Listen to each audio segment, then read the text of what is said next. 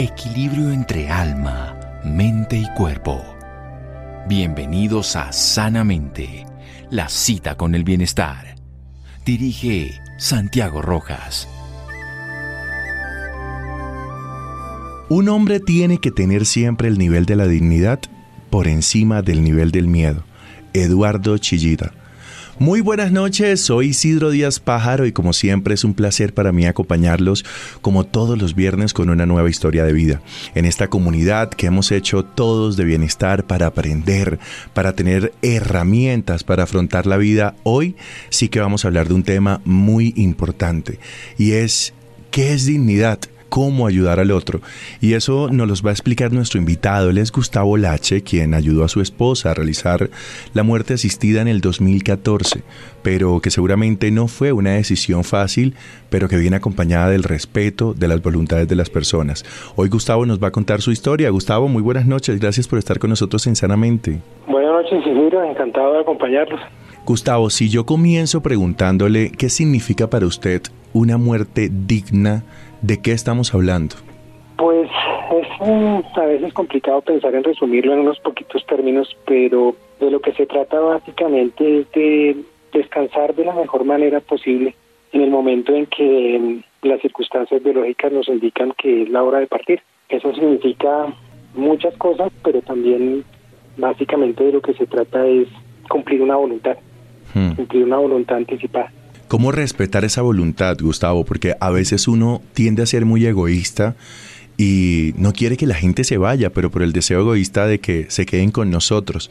Bueno, eso es un proceso muy, muy complicado, sinceramente. Es, em, es muy difícil concordar, es muy difícil que todas las personas alrededor de quien está mm, sufriendo los padecimientos lleguen a estar de acuerdo, ¿no? Porque mm. hay infinidad de digamos, son motivos que, pueden tener las personas que van desde lo religioso hasta lo emocional para aceptar una circunstancia como esta, ¿no? Mm. Desafortunadamente hay un concepto, sobre todo en las sociedades occidentales, que nos lleva a tener eh, la, la, idea de muerte como algo que no que no está en, en nuestra naturaleza prácticamente. Las personas nunca quieren hablar de sus muertes, nunca piensan en lo que puede suceder más adelante. Todo el mundo parece pensar que se va a vivir eternamente, entonces de estas cosas no se hablan, ni siquiera a título personal en muchas ocasiones y mucho menos de forma familiar y es algo que, yo considero personalmente que es fundamental.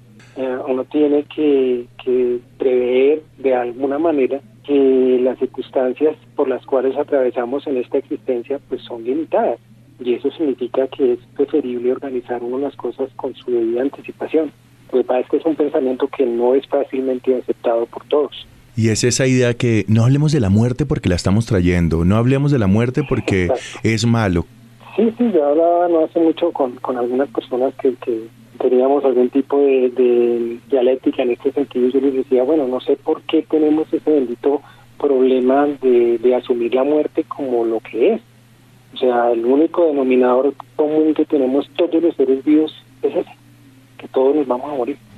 De una u otra manera, en alguna circunstancia diferente, pero todos vamos para allá.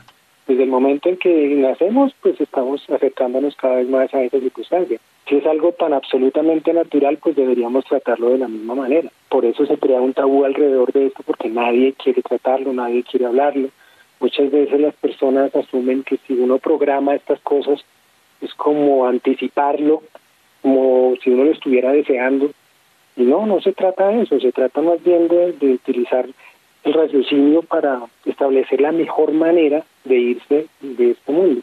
Uno hace montones de cosas para, para cuando hay un, un ser nuevo por llegar a una familia, que hacen montones de preparativos, todo es alegría, todo es felicidad, y obviamente la llegada de un nuevo ser en el seno de una familia es algo muy importante, pero de la misma manera pues debería ser lo opuesto.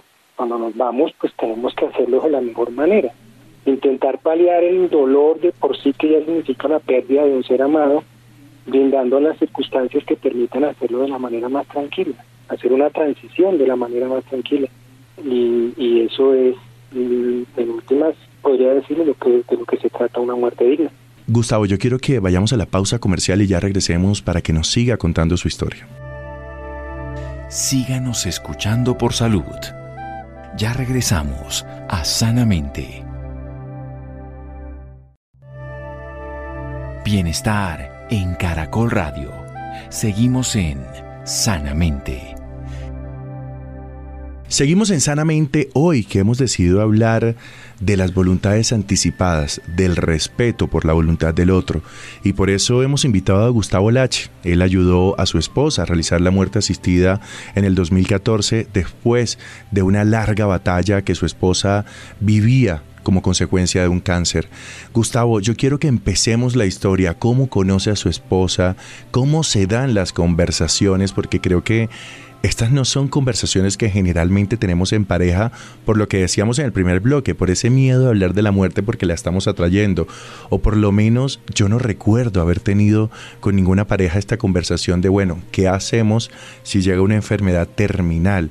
Cuéntenos un poco cómo se dio esa conversación y si cuando se conocieron ya tenían ese mismo punto de vista. Bueno, la verdad no, porque pues mi historia de, de vida, como yo lo llamo, a mi relación con mi esposa pues empezó siendo nosotros muy jóvenes.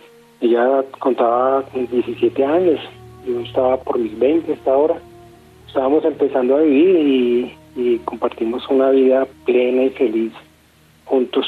Fueron 25 años que duramos juntos y durante el proceso de, ir viviendo la vida, aprendiendo cosas nuevas, pues fuimos um, coincidiendo en estas circunstancias. Pero para serle sincero, pues eh, la idea partió fue de mi propia naturaleza, de mi propia filosofía, de mi propia forma de ver la vida. Yo soy un ateo, militante, lo digo orgullosamente, porque a veces también las personas temen expresar abiertamente sus, ideas. Por el contrario, siempre he sido muy sincero y muy abierto con mi forma de ver la vida, aunque el ateísmo no tiene nada que ver con la eutanasia, pero es una circunstancia que de una u otra forma ayuda a manejar la cuestión de las creencias religiosas. Mi esposa era una mujer creyente, católica, igual que yo, pues criados en ese, en ese contexto. Ella tenía una fe muy profunda y, muy fuerte, pero las circunstancias se dieron para que nunca fuera un motivo de, distanciamiento, de disgusto, ni mucho menos el hecho de que yo tuviera mi filosofía y ella tuviera la suya. Pero al transcurrir las, los años viviendo juntos, alguna circunstancia accidental ¿Qué me ocurrió? Me llevó a acercarme directamente a la Fundación Pro Derechos siendo todavía muy joven. O sea, es usted quien primero se acerca a la Fundación Pro Derecho a morir dignamente. Sí, pero mire, en el momento en que pues, nosotros tuvimos un noviazgo muy largo con ella y cuando ya decidimos uh, organizarnos, casarnos, entonces eh, se dieron las circunstancias para empezar a hablar de estas cosas. Cuando tuvimos este todo este tiempo de estar juntos, pues nos conocimos profundamente y cada uno había tomado el tiempo para expresar abiertamente su manera de, ver la vida, ¿no?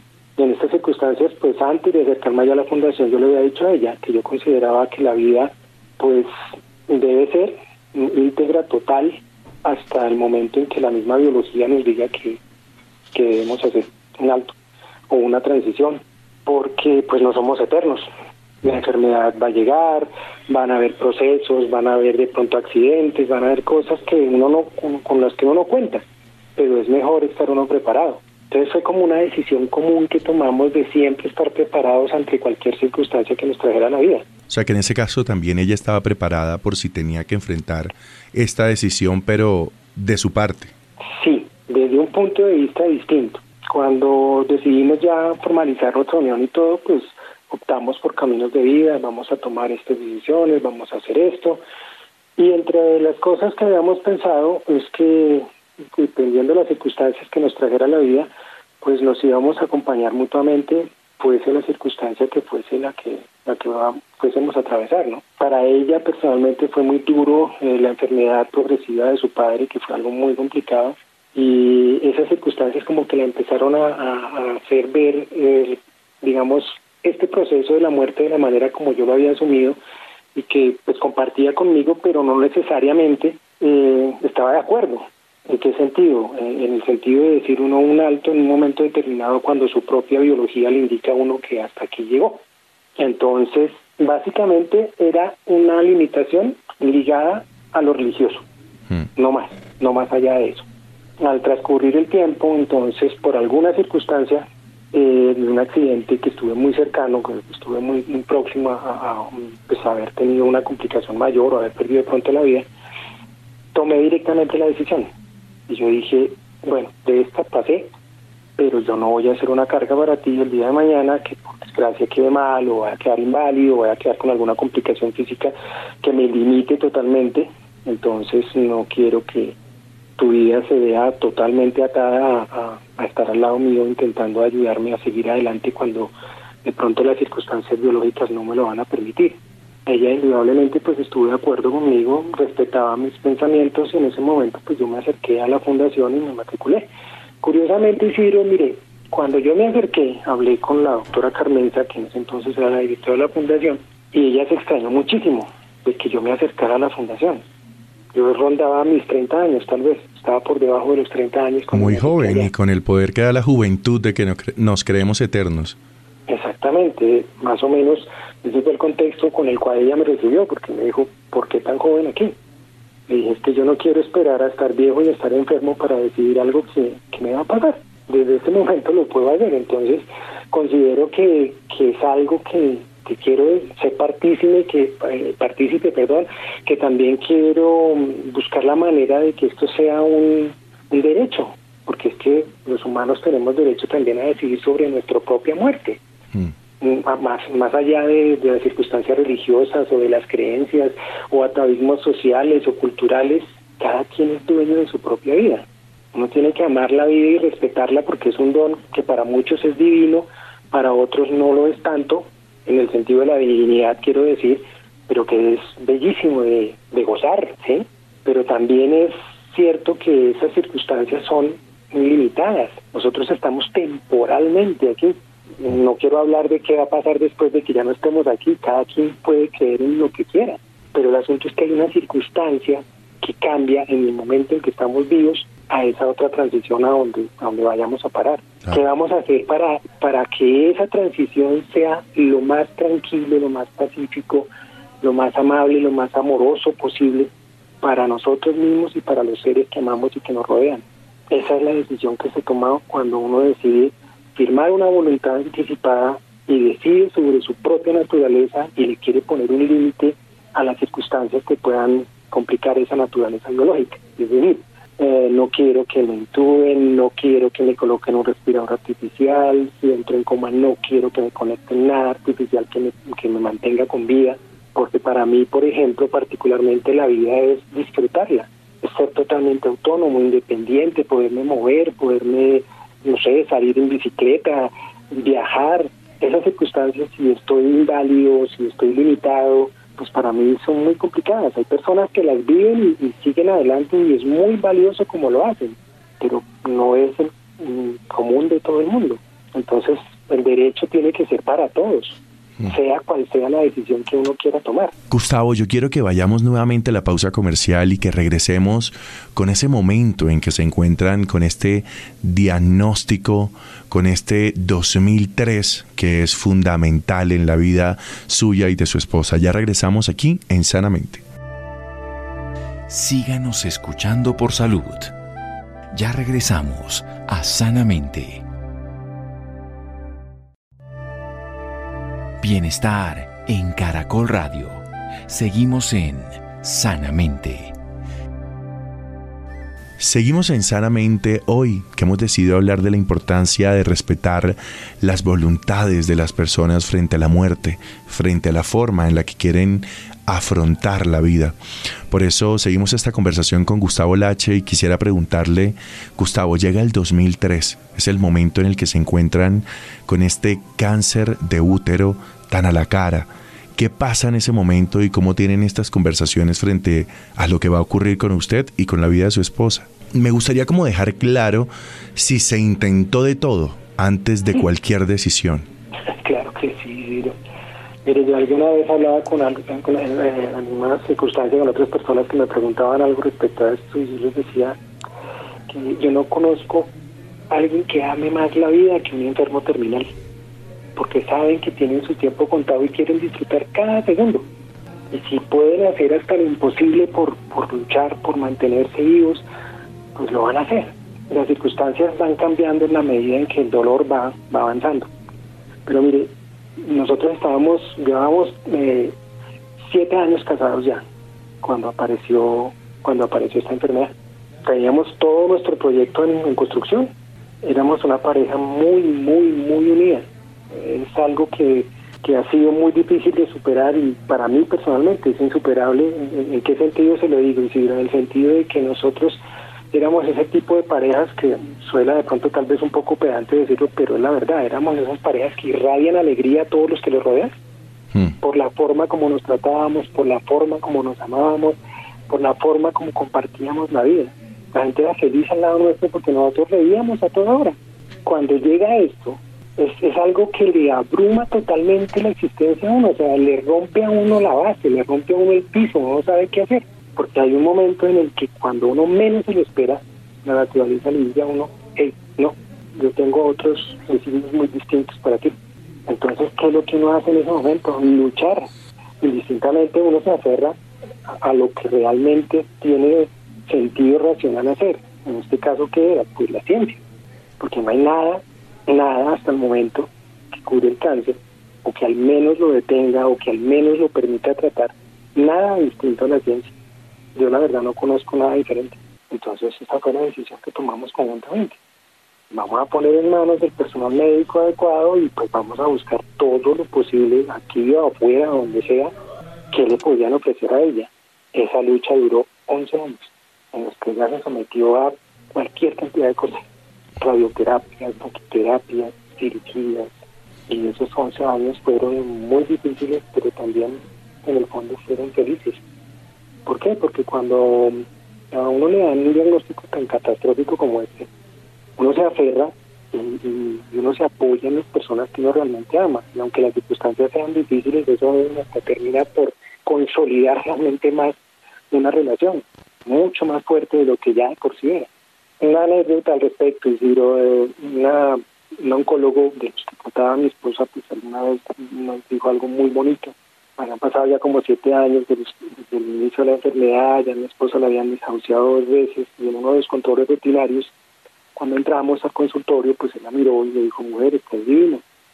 Es increíble todo lo que todo lo que estabas pagando, lo que ha pagado y cómo estás de bien. Y lo miramos los dos y como que le agradecimos y, de pronto me coge y me dice, Gustavo, yo creo que en buena parte es el amor inmenso que ustedes dos se tienen. Del resto yo no me explico desde mi punto de vista de científico, desde mi, desde mi experticia como, como médico, no me explico por qué esta mujer sigue viva. Entonces, esas circunstancias les van llevando a uno a, empezar a entender que la transición entre estar vivo y estar muerto hay que hacerla tal vez de la manera más, más tranquila posible. Uno no se puede aferrar a la vida a las malas. Hay algo que es resiliencia, ¿cierto? Un término que ahora utilizan para muchas cosas. ¿Sabe qué aprendí de estos 11 años? Isidro, cuando una persona se quiere negar totalmente a su realidad, es cuando más sufre. Mi esposa obviamente sufrió físicamente mucho porque todos estos tratamientos eran muy complicados, pero emocionalmente estaba feliz, estaba radiante. Cada día que vivió después de que lo desahuciaron fue un día de alegría. En algún momento un amigo me, dijo algo que me hizo pues pensar mucho en, el sentido de cómo la gente asume la muerte. Me dice, mira, yo sé que tu esposa en algún momento se va a ir. ¿Cómo hacen ustedes para vivir con esa espada de Damocles encima de su cabeza? Es muy difícil. Y digo, pues la verdad sí, es difícil, pero nosotros lo asumimos desde el otro punto de vista. Yo no estoy pensando que de pronto mañana se me muere. Yo cuando amanezco y la veo viva, al lado mío, radiante, pues estoy feliz porque es un día más que me regaló la vida para compartir con ella. Esa era la única manera que podíamos seguir adelante, disfrutando cada día nuevo que ella amanecía, porque sabíamos que de pronto era el último. Gustavo, llega ese momento, después de una larga lucha en la que su esposa obviamente lo intentó y lo intentó y lo intentó, y llega ese momento en el que, ¿sabes que No lo voy a intentar más. Llega esa conversación en donde manifiesta su voluntad. Ya nos contó anteriormente lo difícil que tuvo que haber sido y lo difícil que fue, cómo enfrentar también a la familia, porque a veces hay una conmiseración hacia las personas que están enfermas o que están luchando contra una enfermedad y es esa conmiseración como de pobrecito, como si la persona no pudiera tomar sus propias decisiones. ¿Cómo se enfrenta un poco a la familia y a la sociedad? Porque me imagino que no tuvo que haber sido una decisión fácil. Mm, mire que en eso uno intenta recurrir a la razón, es decir, a utilizar el pensamiento como para buscar una salida lógica posible. Es muy difícil. Algo que aprendimos, porque eso lo aprendimos los dos en esa vivencia específica, es que por más de que uno intente hacer las cosas de la forma más razonable posible, no necesariamente eso significa que vayan a ser o vayan a, salir bien.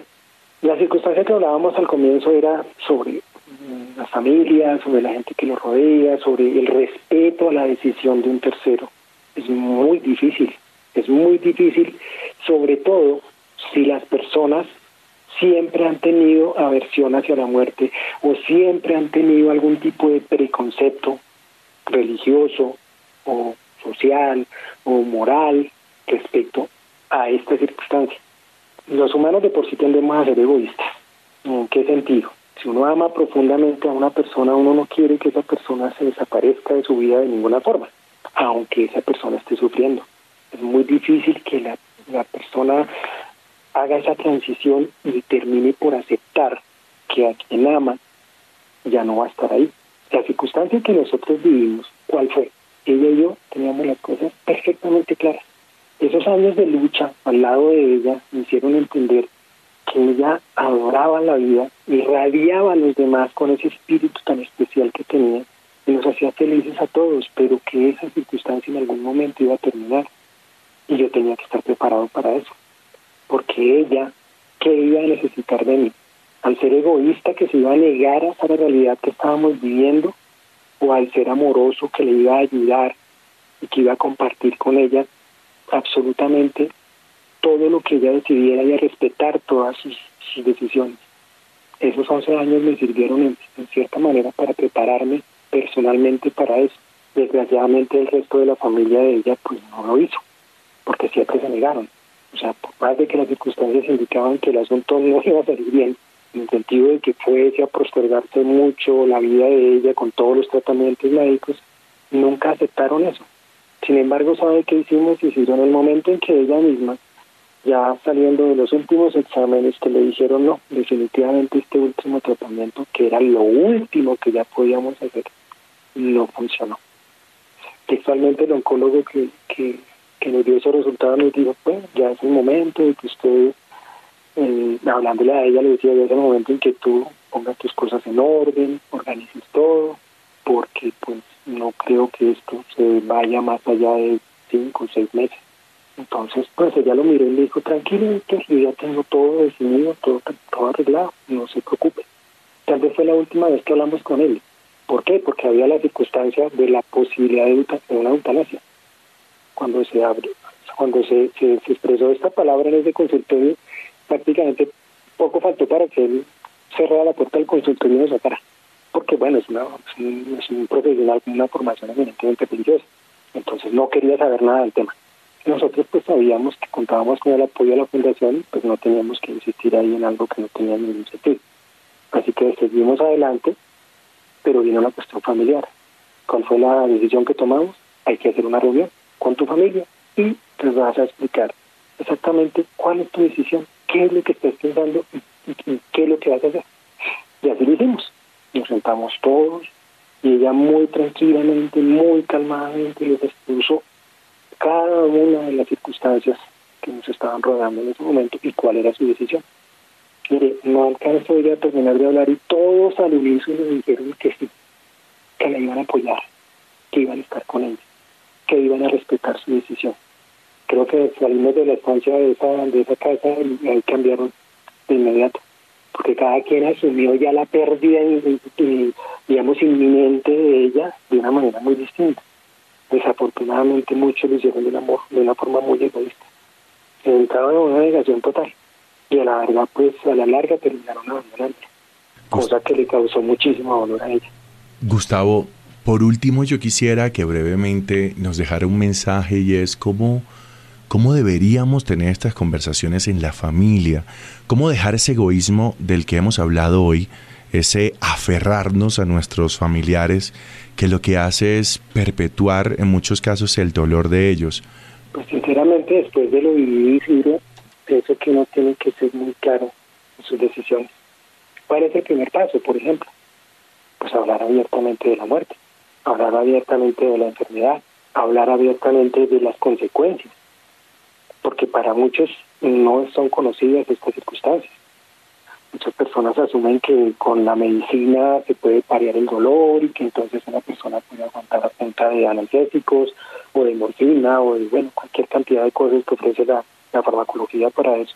Pero se les olvida que no solamente en una enfermedad terminal existe el dolor, hay otras circunstancias que son terriblemente difíciles de llevar. Padecerlas es espantoso un cáncer de por sí es una enfermedad muy complicada porque es algo que te va consumiendo internamente y va transformando tu organismo en algo que no es casi que natural y eso tiene sus consecuencias. Hay exudaciones, hay, hay aparte del dolor, hay, hay circunstancias que son muy incómodas de llevar adelante, pero la gente no piensa en eso porque simplemente no las conoce y no las ha vivido. Quien por desgracia termina viviéndolas es que medianamente intenta entender cuáles son esas circunstancias y tal vez las acepta. Entonces, eso es, eso es primordialmente lo que, lo que, quisiera darles a, darles a todos como un mensaje. Esto es lo que tenemos que hacer nosotros en el momento de salud y en el momento tal vez de juventud. Dejar a un lado la versión que nos produce la muerte y sentarnos a hablar con total naturalidad de algo que es el denominador común de todos los seres vivos. Y eso significa que si hay alguien que decide por voluntad propia optar por la eutanasia o por un suicidio asistido o por una muerte asistida o el término que se quiera utilizar para terminar con sus vidas, cuando la naturaleza se lo imponga, pues tienen que respetarlo. Es muy sencillo si uno lo plantea desde un comienzo y decide optar por firmar un, testimonio de vida, por firmar una voluntad anticipada, que le indique a las demás personas que esa es su voluntad. Los demás tienen que simplemente aceptarla y respetarla. Y no es que uno quiera tener la vida organizada y ser uno como tan psicorrígido y que todo tiene que estar en su puesto. No, se trata simplemente de que en el momento que estas cosas lleguen, todos estemos un poco mejor preparados para asumirla, porque ya de por sí son bastante complicadas. Entonces es básicamente ese el mensaje, es decir, hablar de la muerte de forma muy natural y preparar lo que necesitemos, lo que creamos en nuestro ser, en nuestro interior, tenemos que preparar para ese momento cuando nos llegue. Así tal vez las cosas sean más fáciles. Pues Gustavo, el agradecimiento por la confianza, me imagino que no debe ser fácil hablar de un tema como este, pero, pero sé que también hace parte de esa promesa a su esposa, el concientizar de lo que significa vivir. Y sé que ese es su mensaje hoy. Muchísimas gracias por estar con nosotros aquí en Sanamente y de verdad, nuevamente gracias por la confianza. Con todo gusto, Isidro. Es un placer y en el momento en que pueda dar alguna voz de aliento o al menos una luz de claridad en las circunstancias que cada quien pueda estar viviendo, pues encantado de hacerlo, porque fue algo que, que toqué como, como una cruzada personal y que también se lo prometí a ella en su lecho de muerte. Muchísimas gracias Gustavo y ustedes no se vayan porque ahora vamos a hablar con Mónica Giraldo, quien es la directora de la Fundación Pro Derecho a Morir Dignamente y nos contará más sobre las voluntades anticipadas. Ya regresamos aquí en Sanamente. Síganos escuchando por salud. Ya regresamos a Sanamente. Bienestar en Caracol Radio. Seguimos en Sanamente.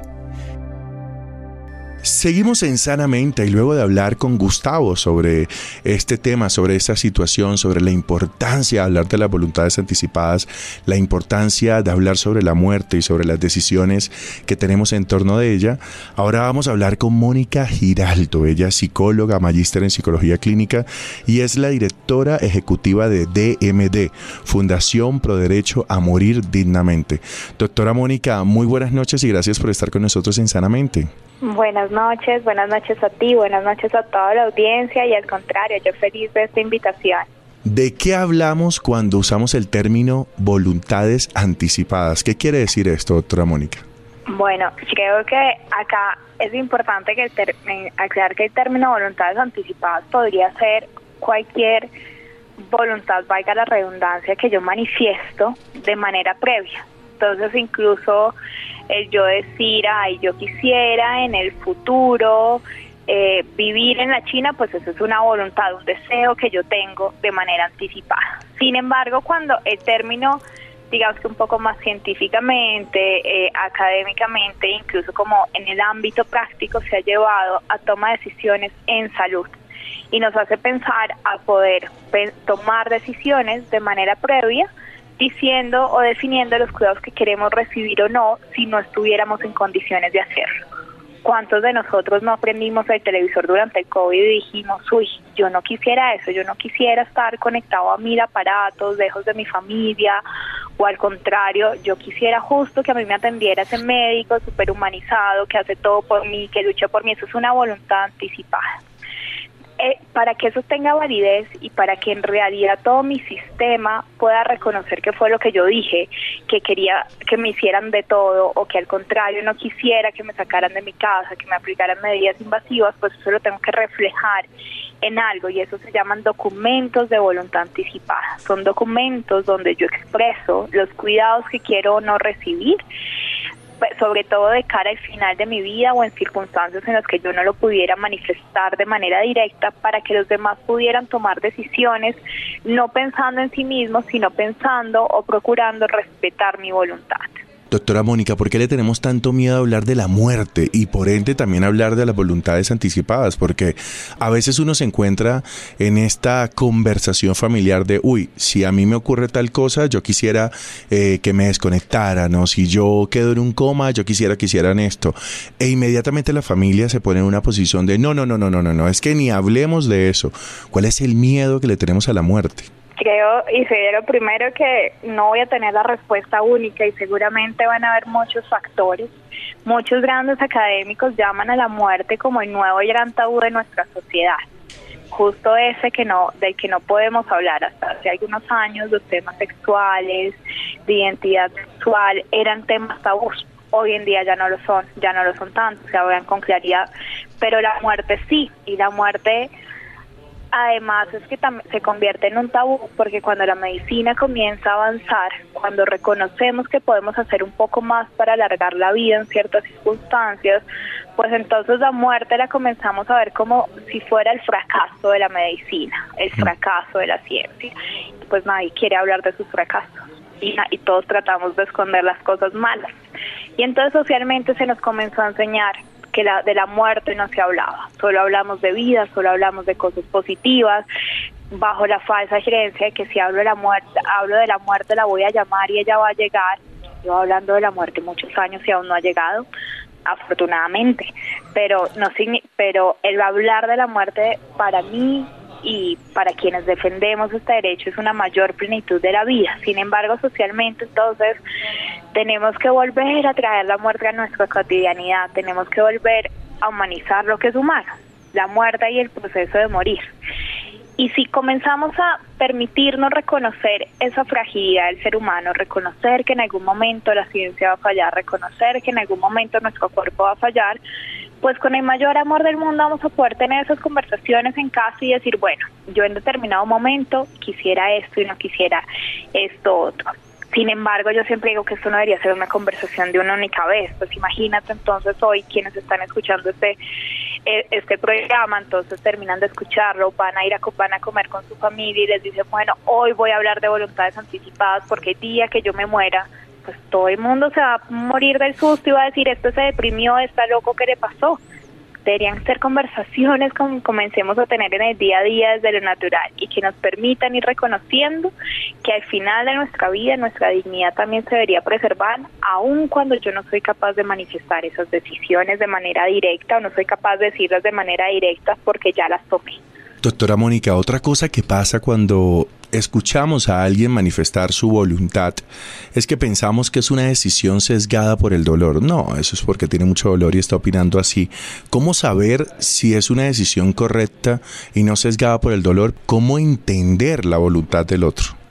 Bueno, ahí de nuevo van varias cosas. Uno, claro que las decisiones pueden estar sesgadas por el dolor, pero es que el dolor también es subjetivo y eso significa que todos tenemos umbrales de dolor diferente y nos van a doler cosas diferentes y el dolor propiamente entendido como esa sensación fisiológica de malestar, de incontrolable, pues viene acompañado con sufrimiento y el sufrimiento va un poco más allá. Es decir, este dolor que yo tengo físico, ¿qué impacto está teniendo en mi vida? Cómo me hace sentir a mí dentro de mi estándar social, dentro de mis amigos, yo como persona en relación conmigo mismo, pues entonces significa que sí, que posiblemente mi decisión está sesgada por el dolor, por el sufrimiento, pero si yo la estoy tomando en un ejercicio de comunicación consciente con mi equipo de salud, donde entiendo cuáles son las consecuencias de cada decisión que tomo, tanto sea en casos de implementar como no implementar, pues sigue siendo una decisión válida, porque todas las decisiones en final de vida, pues al final son decisiones objetivas. No hay la verdad absoluta, nadie, ni yo, ni el, el médico más experto del mundo, ni el papa, ni ningún líder religioso, ni experto clínico nos va a decir, esta es la mejor opción y es la única opción, no, cada opción es la mejor siempre y cuando sea tomada por el paciente en un ejercicio de plena información y discernimiento de su decisión. Entonces eso es lo primero, es decir, aprender a escuchar, a reconocer que si el de al frente me está diciendo que no quiere algo o lo quiere, pues él es el que mejor sabe si eso no es lo mejor para él. Y por otro lado, entonces en ese ejercicio de escuchar, pues aprender a respetar. No pensemos, sino caigamos de nuevo en el egocentrismo de decir como yo estoy sano, como a mí no me duele, pues yo puedo tomar mejores decisiones, o es que él está sedado, los medicamentos no le dejan tomar una buena decisión, pues que en esta etapa ese dolor que tiene lo está sesgando y él está buscando una vía de escape, no, está tomando una decisión basada en sus principios y valores, siempre y cuando si estoy siendo acompañada por un equipo que me permite ver todas las opciones, es una decisión válida. Entonces acá es un ejercicio, por un lado escuchar, pero por otro lado dejar a un lado los egos y las posturas personales para permitirnos reconocer que el otro piensa diferente a mí y puede elegir cosas diferentes. Yo en un acto de amor profundo lo que debería hacer en lugar de imponer mi posición es acompañarlo y respetarlo en, su, en la suya. Doctora, ¿cómo se deben hacer las voluntades anticipadas y, y digamos cómo lo hacen ustedes desde la fundación? Perfecto, pues las voluntades anticipadas en Colombia existen desde 1979, cuando la Fundación Pro Derecho Dignamente las trajo a Colombia y posteriormente fueron reglamentadas por el Ministerio de Salud en el 2016. ¿Qué significa reglamentadas? Que el Ministerio estableció los lineamientos para que estas voluntades pudieran ser reconocidas. Entonces no es que yo en una servilleta escriba y yo no quisiera ser entubado, quisiera ser reanimado, sino que debe cumplir ciertos lineamientos para que esta voluntad tenga esa validez jurídica. Entonces, es importante, el Ministerio establece que las voluntades anticipadas deben tener cinco elementos. Elemento uno debe tener la fecha y la ciudad en la que yo hago mi voluntad anticipada. Elemento dos debe tener mi nombre completo y mi documento de identificación. Elemento tres debe tener una declaración clara que estoy en pleno uso de mis facultades.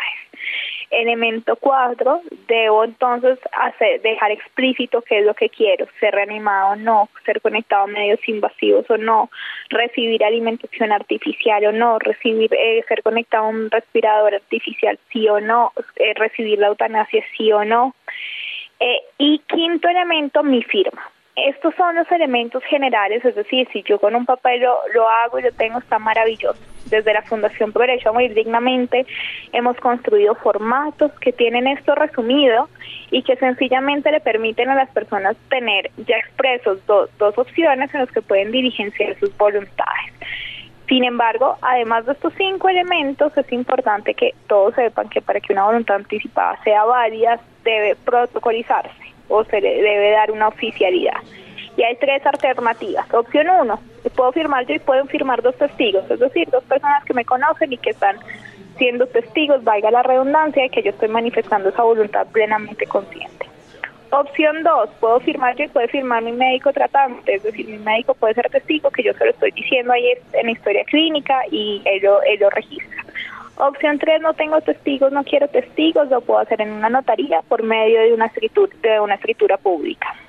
Los documentos de la Fundación por Derecho Morir Dignamente ya cumplen con todos los lineamientos primeros que te decían y están y tienen dos espacios para que firmen los testigos. Si solo si solo va a poner al médico a firmar, entonces solo lleven un espacio de testigos y si lo va a llevar a notaría para hacer escritura pública, solo nos interesa que en la escritura pública salgan las hojas, la primera cara del documento. Perfecto. Y quienes quieran saber más sobre la Fundación Pro Derecho a Morir Dignamente, ¿dónde pueden comunicarse? ¿En redes sociales o algún teléfono que nos pueda dar? Por supuesto, pues la fundación, eh, digamos que en estructura física trabaja en Bogotá, pero pues afortunadamente eh, si algo hemos aprendido de la pandemia es que podemos estar virtualmente en muchos lugares al mismo tiempo, entonces estamos siempre disponibles para recibir, asesorar y acompañar personas en todo el país. Nos pueden consultar toda la información que quieran en nuestra página web que es dignamente.org.co Ahí pueden descargar los documentos de voluntad anticipada, ahí pueden encontrar toda la información que deseen o si quieren nos pueden escribir a nuestro WhatsApp 300 426 5608. Lo repito, 300 426 5608. Ahí nos pueden escribir o nos pueden llamar y estamos siempre para resolverles todas sus dudas. Doctora Mónica, muchísimas gracias por estar con nosotros sinceramente. Isidro, muchas gracias a ustedes por la invitación. Bueno, y muy buenas noches para todos nuestros oyentes. No olviden que ustedes también nos pueden proponer temas e historias de vida a nuestro correo sanamente y si no escucharon este programa completo, lo pueden escuchar en www.caracol.com.co. Muchísimas gracias por estar con nosotros esta noche y nos encontramos aquí nuevamente el lunes en Sanamente.